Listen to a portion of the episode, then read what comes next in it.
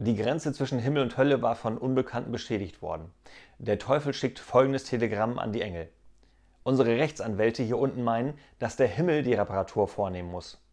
Die Engel antworten, müssen wir wohl, können nämlich hier oben keinen Rechtsanwalt finden.